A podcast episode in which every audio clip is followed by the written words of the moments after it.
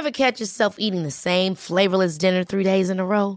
Dreaming of something better? Well, HelloFresh is your guilt-free dream come true, baby. It's me, Kiki Palmer.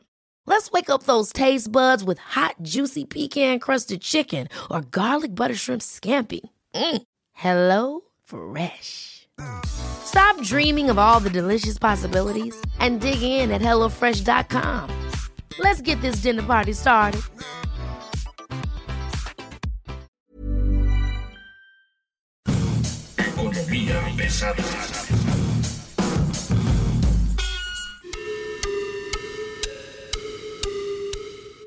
¿Cómo están ustedes? Bienvenidos. Tengan ustedes muy buen día. Están ustedes llegando a Economía Pesada, el marxismo desde su iPhone, ¿no? El bonito Huawei que está prohibido en Estados Unidos. Y hablando de Estados Unidos, hoy nos acompaña Mario Alavés para hablar de dos temas muy importantes. Inflación en México, ¿no? Todo este nivel que estamos teniendo hoy en día y la decisión de la Fed de Estados Unidos de subir literalmente pues ya deschongados los conservadores neoliberales, ¿no?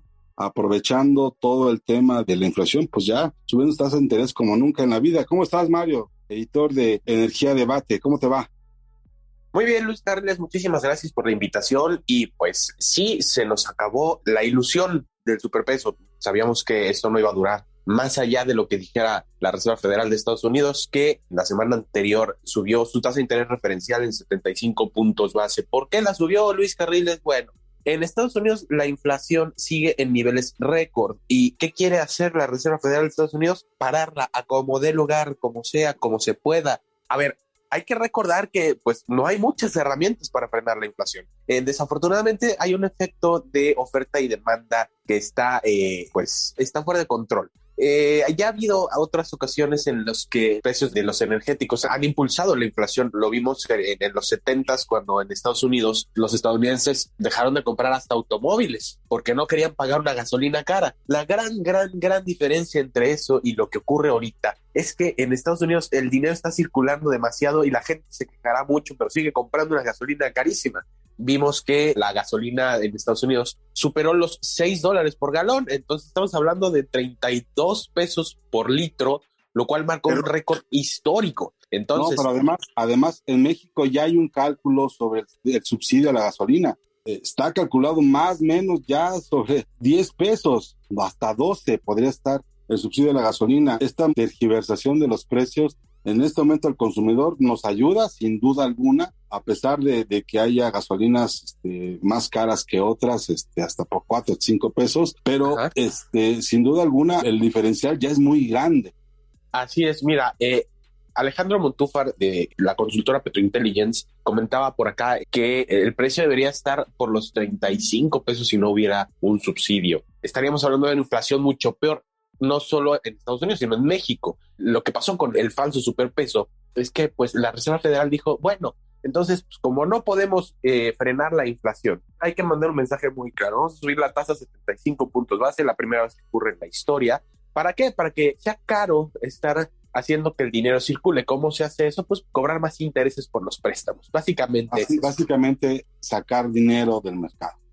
Es correcto. Y entonces eh, vemos que, pues, obviamente los mercados van a comprar bonos del Tesoro estadounidense, y van a comprar dólares porque ahora les pagan más rendimiento por comprar dólares. Esto obviamente ponchó al peso que, pues, sabíamos que era cuestión de tiempo para que se fuera para abajo. Había factores artificiales como las alzas anticipadas del, del Banco de México en la propia tasa de interés referencial del país, que se acerca ya a 8%, y pues vemos también que pues va a haber un efecto sobre la inflación. En México, eh, la inflación se espera para este año que cierre en 6.9% de acuerdo con datos de la última encuesta de especialistas de Citibanamex. Entonces vamos a ver un tercer año consecutivo, Luis Carriles, con una inflación por encima del 7%. Estamos hablando de por lo menos 7%. Esto no ocurre desde la década de los 90, antes de que llegara eh, Vicente Fox Quesada. Ya estamos regresando a los 90 en esta telenovela llamada pues, Regresemos al pasado, ¿no? Seguramente también vamos a ver que el Banco de México responda con un alza bastante severa de la tasa de interés referencial en su próxima reunión. Ya se había pronunciado por ahí algunos eh, subgobernadores por hacer un alza de 75 puntos base en la última reunión que hubo. Se optó por una de 50 puntos base, pero ¿esto qué quiere decir? Que va a haber menos dinero en una economía que está estancada, como es la mexicana. Entonces podríamos ver tal vez algún efecto ya de por sí magro crecimiento económico que se prevé. El Banco Mundial acaba de poner la cifra en 1.7% en su última revisión del crecimiento mundial para México. Los peores recortes que hizo el Banco Mundial para las expectativas de crecimiento en este año fue para México y para Rusia. Nada más que en guerra. Exactamente. Eh, bueno, en una guerra declarada. No nos desviemos. El tema de la inflación está ahorita en Estados Unidos a todo lo que da. Ellos incrementan su casi un punto base su tasa de interés. Esto va a pegar en el peso sin duda alguna porque va a ser más rentable hacer negocio en dólares que en pesos. ¿Sí o no? Y esto lo que va a hacer es, es un efecto dominó, eh, como ha ocurrido en otras ocasiones. El gran, gran problema es que ahora hay una coyuntura muy fuerte que no va a disiparse en el corto plazo Estamos hablando de que hay personas que ven el barril de petróleo caminando a los 150 dólares por barril, pero yo creo que necesitan combinarse muchos factores para llegar a 150 dólares por barril, pero ya estamos en el rango de los 118, 120, 122 dólares por barril. México es exportador, como sea, exporta cada vez menos, pero exporta petróleo.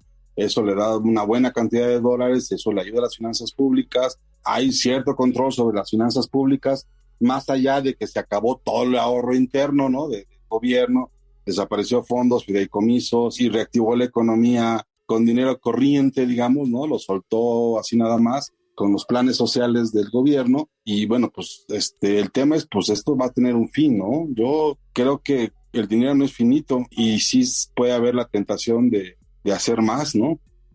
Querer reactivar la economía con programas sociales, o sea, dándole 300, 400 pesos a quien sea, no es suficiente. Querer eh, curar una hemorragia con una curita, ¿no? Sobre todo porque pues, no son comparables con los estímulos que hay en Estados Unidos, que allá en Estados Unidos, pues la gente prefiere seguir recibiendo sus estímulos a irse a trabajar, ¿no? Y entonces vamos a ver un entorno de crecimiento muy complicado. Si no le echamos a andar la maquinita, si no liberamos estas trabas, estás hablando de eh, los permisos para las gasolineras, estamos hablando de los permisos para generación de energía renovable, estamos hablando de permisos de construcción, o sea, que haya cosas que no haga albañilería S.A., antes conocido como secretario de Defensa Nacional. Se le apostó a una refinería que ya se va a inaugurar el 2 de julio, pero ¿qué crees? Ya el presidente tuvo que reconocer que no va a producir petróleo este año. O sea, ya se fue hasta el año que entra.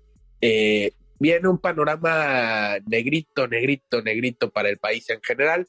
Eh, eso sin contar lo que va a venir ya sea en costos de tarifas de electricidad o en subsidios necesarios para la Comisión Federal de Electricidad para que pues, no suban las tarifas más allá de la inflación como lo estipuló el presidente de México. Y pues sí sería un, un alza muy sensible porque estamos hablando de un 7% para el año que entra, pero también estaríamos como, como base, ¿no? 7% como base. Y se aplicarían no solo las tarifas eléctricas, sino el resto de los impuestos que cobra y que están indexados a la inflación, ¿no? Estamos hablando de tenencias, estamos hablando de prediales, estamos hablando de todos estos impuestos que se iban actualizando conforme a la inflación. Este, híjole, no sé qué tan complicado va a estar este panorama, pero no se ve este, fácil los siguientes 12 meses. Estamos hablando de aquí a junio del 2023. ¿Para dónde vamos y cómo vamos a llegar ahí? Yo te oigo muy benevolente, Luis Carriles. Yo no creo que vaya a ser un 2023 complicado. Yo creo que va a ser un resto de sexenio muy complicado. Y te hablaría incluso hasta de eh, un inicio de sexenio bastante complejo. Tienes que combatir una inflación, tienes que eh, pues alimentar un, un salario mínimo, un poder adquisitivo que de por sí ya traía un retraso bastante fuerte y se aceleró debido a estos dos años que, que, vamos a tener una inflación. Eh, estamos en un país que, a diferencia de otros, no ha recuperado el nivel que tenía antes de la pandemia. Y si no vamos a recuperar el nivel que teníamos antes de la pandemia, que, que se acaba el sexenio, pues esa promesa de crecer al 4% anual del Producto Interno Bruto se va a hacer cada vez más complicada y tendríamos que agradecer si nos quedamos tablas. Y pues veremos veremos, Luis Carriles, eh, cómo intenta el sector privado salvar su propio barco, porque pues efectivamente cada quien se rasca con sus propias uñas y pues por muchos programas sociales que haya, la finalidad es que todos necesitemos esos programas sociales para que eh, haya más control sobre las personas que dependan de esos programas sociales. Está bastante sombrío Luis Carriles. Esta es la opinión de Manuel Aves. Sí creo que eh, hay mucha razón en ello. no soy tan oscuro en, mis pronósticos. Es más por la esperanza que por los números. Ojo, ¿no? Sí creo que puede haber espacio para el cambio de rumbo. Faltaría la decisión política de hacerlo. Señores, señores, hoy Economía Pesada tiene un breaking news que usted no puede dejar de lado. Hoy Economía Pesada le informa de un tema que va ponerse bien caliente y que va a enrarecer aún más el ambiente que ya tenemos. Le cuento rápidamente. Resulta que está la decisión del gobierno federal de apoyar a la CFE para que tenga gas natural en contra del resto de la industria. Eso es lo que digo yo. Luis Carrujos, aquí nos lo puede checar. Y lo que decimos nosotros en la economía pasada es que esto va a ponerse todavía peor porque si bien es cierto que ya se tienen un montón de arbitrajes con empresas eléctricas que pueden costar algo así como 12 mil millones de dólares, 21 arbitrajes más o menos, ayer se estaba dando a conocer que en Salazar, embajador de Estados Unidos, hablaba de que había como 30 mil millones de dólares los que están en disputa con compañías del sector energético. Eh, estamos hablando no solamente del sector eléctrico, sino del sector eh, petrolero, petrolíferos, importaciones y demás. Dijo Ken Salazar, el embajador de Estados Unidos, que son 17 empresas que tienen disputas muy importantes con el gobierno mexicano y que tiene que ver sobre todo con decisiones que se han tomado que van desde operadores de terminales de combustible hasta generadores de energía renovable. Y justo en esta idea de Ken Salazar de que hay 30 mil millones de dólares en disputas en sector energético, pues sale esta decisión de la CENER de pedirle a la CENAGAS, al sistema de, abastecimiento de gas del país, que apoyen a la CFE por encima de cualquier otro. Y bueno, para hablar de esto tenemos hoy a un especialista en el sector energético. Está con nosotros David Rosales, socio director en Elevation Ideas Consultoría Energética. David, ¿cómo estás? Muy buen día. Muy buen día, Luis. ¿Cómo te va? Muy buenas tardes. Un gusto estar contigo y con tu auditorio. Pues mira, el tema no es menor. Lo que se está reportando hoy con el tema de la, de la CENER y la CFE va a tener repercusiones. Cuéntanos, esto está poniendo una locura, estoy mal en mi idea, ¿qué pasó? Mira, sí es grave. Estamos en las primeras etapas de la implementación, pero seguramente esto lleva un rato cocinándose. Efectivamente, en este momento en el país hay una importante capacidad contratada de transporte de gas natural.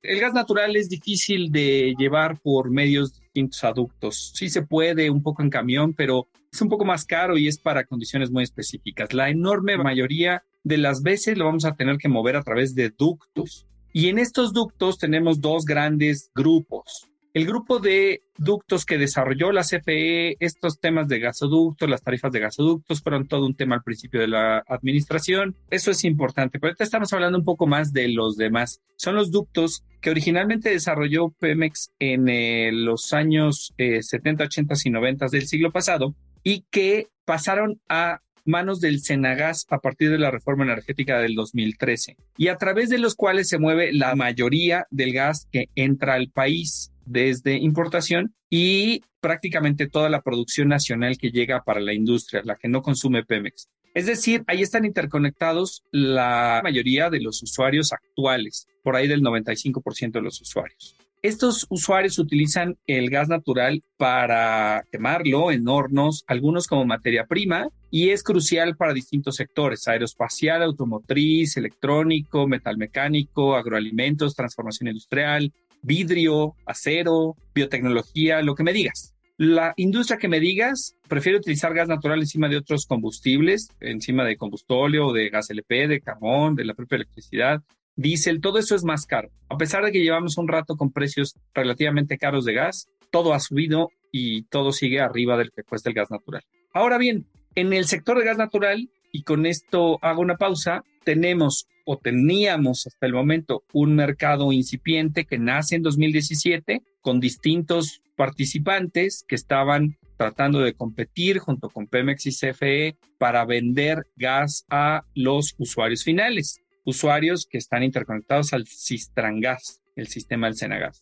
Pero esta resolución o este oficio en forma de instrumento de política pública que tiene CENER, este oficio lo que dice es que Senagas debe de implementar y la CRE debe de crear regulación para que solo el transporte que se realice en México en donde se esté vinculado en casos de importación a contratos en Estados Unidos de las EPES, es decir, CFE Energía o Pemex, puede renovarse. O lo que es lo mismo, si tú tienes capacidad de transporte en el lado mexicano, en un ducto en el cual CFE y Pemex están largos del lado de Estados Unidos, pues no te van a renovar el contrato. Ergo, de facto, te obligan a salirte de tu comercializador actual y a contratar con los hijos favoritos de esta administración. Están creando un monopolio, están recreando un monopolio que la regulación te había permitido generar inversiones nuevas en ductos. Algo ocurrió tras la apertura que ha ido mejorando el sistema, pero en contraste ahora sería un retroceso en perjuicio de los usuarios y la verdad también de las EPES de largo plazo. A ver, estamos hablando de que la capacidad de importación de México es muy alta. Literalmente, el 90% del consumo en el norte es producido en Estados Unidos, ¿no? El resto viene de gas natural licuado, de Altamira o de Ensenada de Manzanillo. Vamos, o sea, estamos hablando de que la capacidad de importación es de 8.200 millones de pies cúbicos, de los cuales 41% provienen de Estados Unidos y la CFE tiene contratos de transporte por 18 mil millones de pies cúbicos diarios y utiliza el 68%. Estamos hablando de que literalmente le compramos todo el gas que se requiere de CFE a Estados Unidos, para CFE, todo el norte, ¿no? El Sistema Nacional de Gasoductos, el Sistagras, algo así como si casi 6 mil millones de pies cúbicos diarios mueve y la mitad, 3 mil millones, son de CFE y 800 millones serían de Pemex. Todo el resto son privados y con este oficio que manda la CEMER serían borrados? Sí, tenemos primero unas ciertos errores en el oficio en las sumas que tú corriges, porque parece que a CENER le gusta sumar peras con manzanas de forma indebida. Se suman de repente en unos números que trae CENER unas capacidades en Estados Unidos que no son reales porque suman ductos en secuencia. Es como si decir que de mitad de Texas a nueces mueven dos millones y luego de nueces a Texas, a, la frontera con México, otros dos millones y resulta que estamos moviendo cuatro. Bueno, pues, eso es impreciso, son los mismos dos billones de pies cúbicos. Pero abundando a los números que tú dices, del 100% de gas que entra al país de importación, la mayor parte es efectivamente eh, de CFE y de Pemex, pero hay una cantidad muy importante que iba creciendo de privados compitiendo para brindar mejores precios a los usuarios. Y con esta resolución tienen 60 días los usuarios para comprobar que efectivamente le están comprando su gas a Pemex o a CFE, o bien para cancelar sus contratos con los comercializadores privados, que por cierto muchos entraron en 2017, pero algunos entraron desde muchos años atrás, y cambiarlos por un nuevo contrato en donde las CP sean quienes les prevén el suministro. Te dejo un dato del 100% de la capacidad que está en el sistema de los Ramones, es el proyecto insignia de Pemex de principios de la administración anterior, tal vez. Hoy ya habían logrado entrar alrededor del 40% más o menos a valores de junio de 2022. 40% de ese flujo lo estaba logrando meter privados. Con esto van a tener que cancelarse contratos y los usuarios van a tener que firmar nuevos contratos con un suministro que va a ser más caro. ¿A quién le van a comprar ese gas los nuevos usuarios? O sea, desaparezco mi comercializadora, ¿a quién se la compro? A... CFE, a CFE y a Pemex, a CFE Energía y a Pemex. Y la única alternativa que tienes es esa o vas a quedarte sin suministro en 60 días. Supongo que va a haber amparos o algo, ¿no? Y a partir del primer acto de autoridad que te obligue, y probablemente es contra este mismo oficio. Me preguntaban hoy en la mañana, oye, ¿y esto cómo se filtró o por qué? Es un oficio que manda, ¿no? Es un oficio que le manda la un crea una regulación especial para crear un nuevo monopolio. Y a Senagas le dice, dale tiempo a tus usuarios para que te demuestre esto. Bueno, pues el Senagas tiene que voltearse con sus usuarios y decir, tienes cierto tiempo para demostrarme esto o te voy a cancelar el contrato. ¿Cómo por qué? Ah, pues porque aquí tengo este oficio de CENER. Entonces es Senagas quien va a tener que mostrar el oficio y entonces hay que ampararse contra el acto de autoridad del Senagas o bien eventualmente contra el propio oficio de Sener. Es un oficio de política pública que me parece que es el único camino que se me ocurre para hacerlo, pero el problema es que no está adecuadamente fundamentado y motivado y contraviene un montón de reglas. Que destruyó los monopolios del Estado. Digo, hasta donde yo recuerdo, la constitución no se ha cambiado. La propia constitución crea al Senagas con unos propósitos que se destruyen con este acto. Y luego de ahí se va desprendiendo distinta regulación de la CRE, de la ley de hidrocarburos, particularmente no discriminación indebida, el hecho de que la capacidad solo se puede asignar por temporada abierta entre terceros, no tendría por qué haber un favorito. Y además, el hecho de que los usuarios tienen esos contratos con base en una serie de derechos que estarías violentando. Cierro con la última que me parece muy fuerte. Violenta el TEMEC. No puedes estar perjudicando a unos usuarios en favor de otros solamente por un eh, propósito, así sea de política pública, y no puedes estar haciendo una regulación que tenga un impacto sobre o en perjuicio de el mercado de junto. Y esto lo que está haciendo es afectar el mercado de los gasoductos en Texas que se interconectan con el mercado mexicano. No hay forma, no hay manera de que haya una negociación con CFE y con Pemex. Estamos hablando también de que los precios van a ser los precios que ponga CFE o ponga Pemex, ¿no? Y siendo muy claros, no son como los mejores negociadores. Y la otra es, ¿qué pasa con los ductos que son directos privados desde Estados Unidos hasta México. Sí, los traders privados que hoy están funcionando en el sistema son los primeros afectados porque ya no están en condiciones de seguir prestando el servicio. Los usuarios que están con ellos son los siguientes afectados porque van a acabar necesariamente con un precio mayor de corto o largo plazo y el mercado en su conjunto por la pérdida de opciones. Para que esto pueda caminar, los siguientes pasos tendrían que ser un Senagas poniéndose duro contra lo que te puedes amparar y una CRE creando regulación que necesita por ley ser aprobada por la COFESE. Esto no te lo puedes saltar porque sí está en la ley. Intentarlo me parece que sería bien, bien duro, totalmente inconcebible. La CENER puede pedirle eso a la CRE, la CENER puede mandarle por oficio y decirle, oye, CRE, hazme esto, si no es subsecretaría, no, pero sí puede hacer algo. Digamos que de intentar algo mediante política pública, sí es este el mecanismo. No está tan desaseado como pudiera uno pensar, porque la ley dice que la CRE debe de considerar la política pública en su regulación. Considerarla puede desechar. Pero, pues entonces, la CENER tiene que comunicársela a la CRE y eso se hace con un oficio fundamentado en el artículo 80 de la ley de hidrocarburos, que es lo que tenemos. El reto está en que no le alcanza a la CENER para dar esos elementos porque contraviene otras cosas importantes. Ahora, insisto, la CRE sí debe de escuchar la política pública y los verbos que usa en el oficio CENER creo que son los adecuados. Se exhorta. Sin embargo, la CRE no va a hacer lo que debería de hacer, que es decir, ah, pues no puedo hacer lo que me estás sugiriendo, a lo que me estás exhortando por esta y esta razón. Sabemos que la CRE tiene ese comportamiento de, subsecretaría que no debería de tener.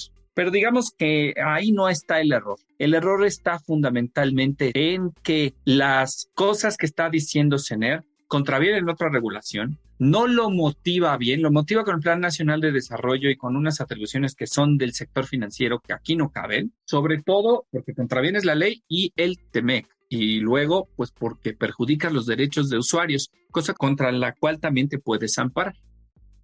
Nada más para hacer rápidamente un resumen. Lo que está ocurriendo en este momento, para entender, es la CENER exhorta a la Comisión Reguladora de Energía la creación de una regulación como traje a la medida para que CFE y Pemex sean los únicos que importen y vendan gas natural al mayoreo en el país. Esto contraviene al TEMEC, a la ley de hidrocarburos y a los derechos de los usuarios consumidores ¿no? como terceros.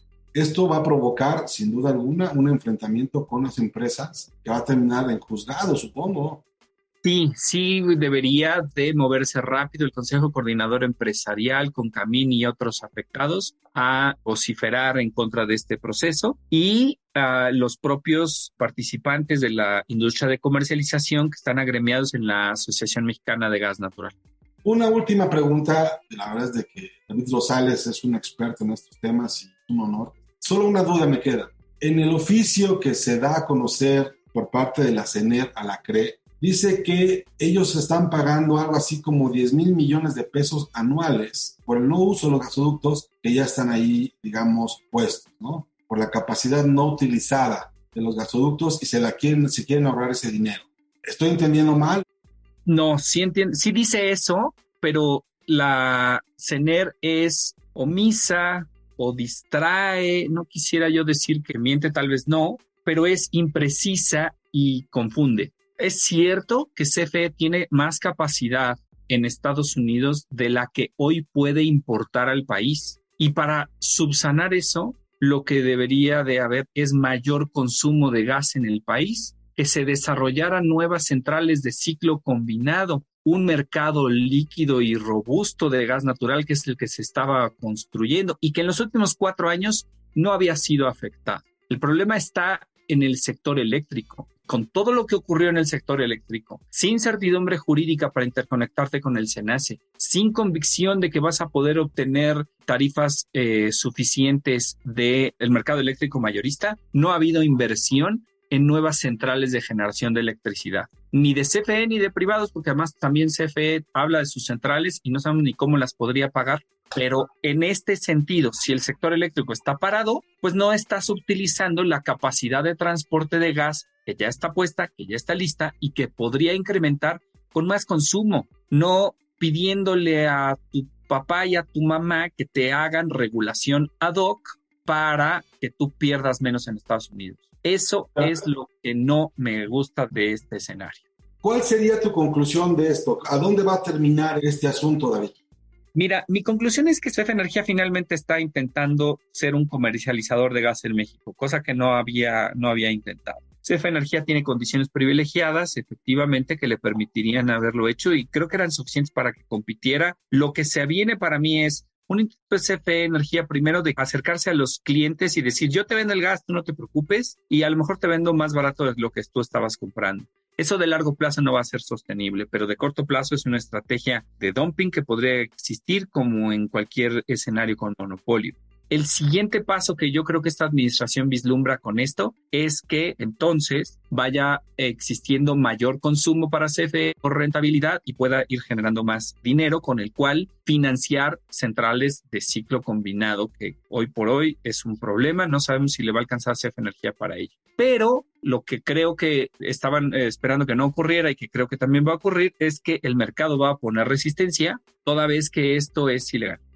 Pues bueno, ya escuchó usted al experto, no soy solo yo, es la nueva disposición de política pública que se quiere mandar desde la Secretaría de Energía. Muchas gracias, David. El agradecido soy yo, Luis. Un gustazo estar contigo y con tu auditorio. Este fue David Rosales, socio de la consultoría Elevation Ideas. ¿Cuáles son tus redes sociales, David? Arroba David Rosales H, por favor, estimado Luis. Ahí lo pueden encontrar en arroba David Rosales H. Muchas gracias, hasta luego. Esto fue Economía Pesada.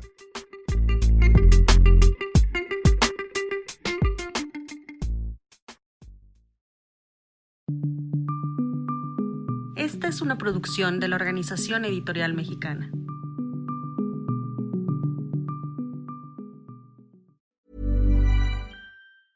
Ever catch yourself eating the same flavorless dinner three days in a row? Dreaming of something better? Well, HelloFresh is your guilt-free dream come true, baby. It's me, Kiki Palmer. Let's wake up those taste buds with hot, juicy pecan-crusted chicken or garlic butter shrimp scampi. Mm. Hello Fresh. Stop dreaming of all the delicious possibilities and dig in at HelloFresh.com. Let's get this dinner party started.